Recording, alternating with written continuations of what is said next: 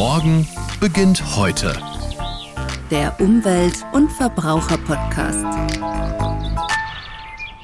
Smartphone, Tablet, die appgesteuerte Kaffeemaschine oder der Smart Key fürs Türschloss. Digitale Helfer sind mittlerweile fester Teil unseres Alltags und machen vieles leichter. Wenn ich mir mal so meinen Tag überlege, das geht schon morgens nach dem Aufstehen los. Ich checke meine Nachrichten, schaue, wie das Wetter wird. In Weiterstadt beträgt die Temperatur momentan 2 Grad bei teilweise sonnigem Himmel.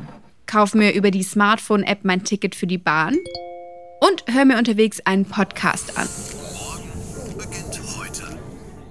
Und so zieht sich das durch den ganzen Tag. Videomeeting mit den Kollegen, noch schnell online ein Geburtstagsgeschenk bestellen und abends die Lieblingsserie streamen. Ohne all das würde mir echt was fehlen und ich gebe zu, wie safe ich online unterwegs bin und was genau mit den Daten passiert, die ich im Netz so hinterlasse, das weiß ich nicht immer so genau. Und deshalb hole ich mir heute ein bisschen Nachhilfe, denn es macht durchaus Sinn, genauer hinzuschauen. Das sagt auch Tatjana Halm von der Verbraucherzentrale Bayern. Hallo, Frau Halm. Hallo. Wir sind in der Beratungsstelle der Verbraucherzentrale Bayern in München und gleich startet hier das Krypto-Café. Frau Halm, was genau ist das?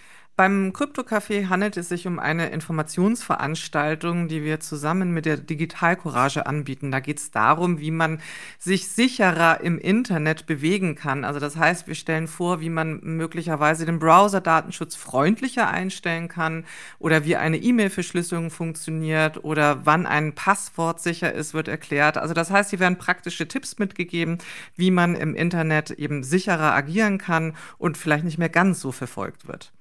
Man macht sich, glaube ich, nicht immer bewusst Gedanken darüber, aber so im Hinterkopf ist immer, dass wenn man online unterwegs ist, man auch Spuren hinterlässt. Wenn ich jetzt zum Beispiel Schuhe suche, dann bekomme ich später auf allen möglichen Seiten Werbeanzeigen, die zu meiner Suche passen. Da fühlt man sich ja dann schon manchmal ein bisschen verfolgt man wird ja auch verfolgt. Also das ist ja tatsächlich auch so, dass mit Hilfe von sogenannten Cookies diese Verfolgung auch unproblematisch möglich ist. Also das heißt, hier werden dann diese Textdateien am Rechner installiert oder eingerichtet und man wird dann quasi in seinem ganzen Surfverhalten durchaus gescannt, getrackt sozusagen. Es sind ja auch die Tracking-Cookies, die es ermöglichen. Und das heißt, alles, was ich mir anschaue, die Verweildauer auf einer Seite, wann ich von welcher Seite auf die nächste springe, das kann alles alles äh, nachverfolgt werden. Also insofern ist das ein richtiges Gefühl, dass man verfolgt wird.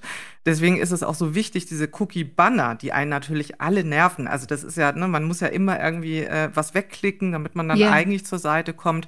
Diese Cookie-Banner sollte man sich auch wirklich genauer anschauen, weil da hat man die Möglichkeit, diese Tracking-Cookies auch auszustellen. Also insofern lohnt sich da durchaus ein zweiter Blick auf den Banner kommen wir zu genau dem Stichwort zweiter Blick. Wenn ich ganz ehrlich bin, wenn ich eine App installiere, ich überfliege die Nutzungsbedingungen eigentlich immer nur, weil es einfach sehr viel Text ist und auch tatsächlich nicht immer ganz verständlich. Würden Sie mir empfehlen, hier ein bisschen mehr Zeit zu investieren und mich da mal generell reinzufuchsen? Also zunächst würde ich mal sagen, es ist ja lobenswert, die überhaupt mal zu überfliegen, weil die meisten machen ja nicht mal das, sondern klicken einfach so aufs Ja weil sie schon von vornherein wissen, dass man da natürlich sehr viel Zeit investieren muss, um es wahrzunehmen. Tatsächlich ist es aber wichtig, das nicht nur zu überfliegen, sondern zumindest bewusster mal hinzuschauen und zu gucken, welche Daten werden erfasst, an wen werden Daten weitergegeben, wozu werden Daten wirklich verwendet.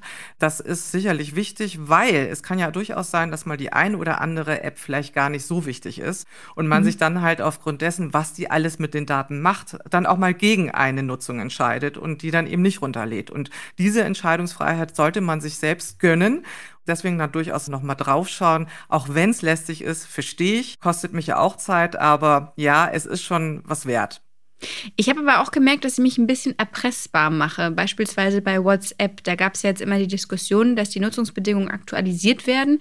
Und ich habe mir auch alternative Apps runtergeladen, aber trotzdem ist ein Vielteil meiner Kontakte bei WhatsApp man hat trotzdem ein schlechtes Gefühl. Ist das jetzt was, was man auf jeden Fall nicht auf seinem Handy haben sollte? Ja, das ist äh, wirklich das Dilemma, in dem man steckt. Ne? Denn man hat einerseits diese ganzen Dienste und Dienstleistungen, die man gerne nutzen möchte, gerade wenn es darum geht, dass man ja auch irgendwie im sozialen Austausch ist mit anderen, die ja auch alle in diesem Dienst sind. Dann müsste man ja die Wahl treffen, ich schließe mich da aus und verwehre mich dem gegenüber oder ich äh, nutze das und fühle mich schlecht. Das ist im Moment leider die Situation, mit der wir zurechtkommen müssen. Es ist ja schon mal wichtig, das Bewusstsein zu haben und vielleicht sukzessive den Wechsel zu vollführen zu datenschutzsichereren Angeboten. Wichtig ist, sich darüber Gedanken zu machen und wirklich zu gucken, wie kann ich einen Wechsel vollführen, wie kann ich vielleicht meine Freunde und Bekannten davon überzeugen, auch einen Wechsel durchzuführen. Ich glaube, das ist der richtige Schritt, weil es ist wahrscheinlich nicht konsequent durchführbar, allem zu entsagen und zu sagen, ich bin jetzt nur noch datenschutzsicher. Das wird, glaube ich, praktisch schwierig. Aber das Bewusstsein haben, nach und nach einen Wechsel zu vollführen, ich glaube, das ist der richtige richtige Weg. Jetzt ist personalisierte Werbung das eine, das stört jetzt vielleicht ein bisschen, tut aber nicht groß weh. Ganz anders sieht es aber aus, wenn unsere persönlichen Daten in die falschen Hände geraten, zum Beispiel die Zugänge zu Online-Shops oder unserem E-Mail-Konto. Hier können wir ja schon viel tun, indem wir ein möglichst sicheres Passwort vergeben. Wie sollte das denn aussehen?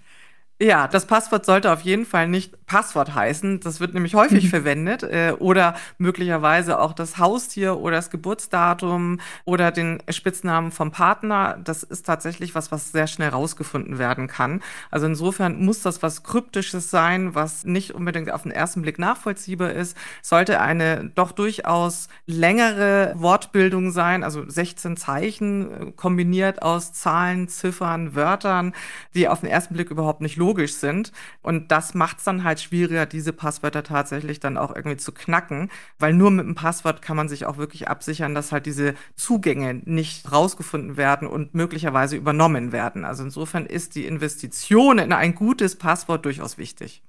Aber wir sprechen von einem Passwort, also ein Passwort für alle Accounts? Nein, natürlich nicht. Also für jeden Account sollte man dann auch wirklich ein anderes Passwort einrichten, weil wenn man dann eins mal doch geknackt hat, dann ist es natürlich überall wieder einsetzbar. Das heißt, hier möglichst auch streuen. Das macht es natürlich wieder ein bisschen komplizierter, weil man sich dann für alle möglichen Accounts dann ein Passwort überlegen kann und muss. Ich arbeite hier persönlich immer mit Filmtiteln oder Musiktiteln, Buchtitel auch gerne mal, wo ich die Anfangs Buchstaben dann verwende und variiere, dann kann man sich das besser merken und es wirkt trotzdem irgendwie kryptisch. Aber es ist auf jeden Fall wichtig, hier eine Vielzahl von Passwörtern zu haben, die man dann auch unterschiedlich einsetzt. Die man sich aber auch alle merken muss. Haben Sie da vielleicht einen Tipp, wie man sich die alle merken kann? Ja, also es gibt tatsächlich Unterstützung durch sogenannte Kryptonizer-Kärtchen beispielsweise. In diesem Kärtchen sind dann vorgegeben quasi Passwörter, die man dann halt nachvollziehen kann. Also das heißt, hier muss man sich nicht alles merken und jedes Passwort merken, sondern kann dann mit Hilfe von Kärtchen dann halt das einrichten und dann immer bei den Accounts dann eben auch nutzen. Also insofern, hier ist es sicherlich sinnvoll, sich Hilfe zu holen, weil das kann sich ja kein Mensch merken bei den ganzen Accounts, die wir heutzutage haben. Und wie komme ich an so ein Kärtchen? Da haben wir beispielsweise welche in der Beratungsstelle, die wir auch immer mal wieder verteilen. Also insofern gerne mal vorbeikommen und auch mal schauen oder auch mal bei uns auf der Seite mal informieren, was es da alles für Angebote gibt. Auch wir haben beispielsweise einen Podcast, wo wir auch über solche Sachen informieren. Also es gibt eine Vielzahl an Angeboten von unserer Seite, die man gerne nutzen kann. Also einfach mal bei der Verbraucherzentrale Bayern vorbeischauen. Jetzt kann es natürlich aber auch teuer werden, wenn ein Abmahnschreiben von einem Anwalt ins Haus flattert, weil man als Internetnutzer gegen das Urheberrecht verstößt. Davon hört man ja immer wieder.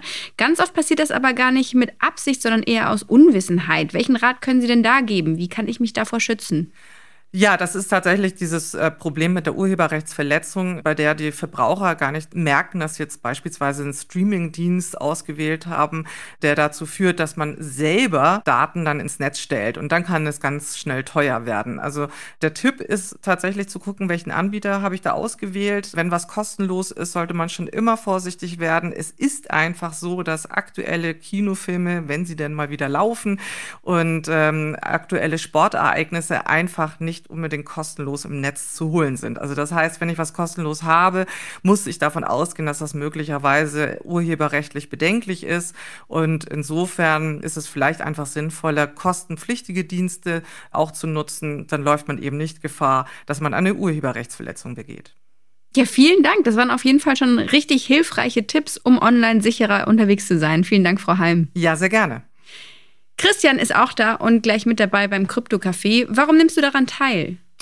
Ähm, ja, ich verbringe so viel Zeit online, äh, teile schon auch viel Persönliches und habe eigentlich keine Lust, dass mir Google, Facebook und wie sie alle heißen, dabei ständig über die Schulter schauen und das alles sammeln. Deshalb bin ich hier, um zu lernen, ob und was ich da tun kann. Mir geht es vor allem um das Thema Online-Shopping. Da habe ich jetzt schon das zweite Mal schlechte Erfahrungen gemacht und ich möchte nicht noch ein drittes Mal reinfallen. Ich gehe jetzt nochmal rein zu Christian und den anderen und hole mir beim Krypto-Café noch ein paar mehr Infos ab. Und das könnt ihr auch. Die Verbraucherzentrale Bayern veranstaltet regelmäßig Krypto-Cafés in ihren Beratungsstellen und auch online. Daran könnt ihr jederzeit kostenlos teilnehmen. Mehr Hintergrundinfos und Tipps dazu, wie ihr sicher im Internet unterwegs seid, gibt's auch im Bayerischen Verbraucherportal und auf den Seiten der Verbraucherverbände VZ, das ist die Verbraucherzentrale, und VSB, das ist der Verbraucherservice Bayern. Die Links dazu findet ihr in den Show Notes. Ich freue mich, wenn ihr auch beim nächsten Mal wieder mit dabei seid. Abonniert uns gerne, dann verpasst ihr auch keine Folge mehr von Morgen beginnt heute. Gibt's überall, wo es Podcasts gibt und auf www.stmuv.bayern.de. Bis bald. Morgen beginnt heute. Der Umwelt- und Verbraucher-Podcast.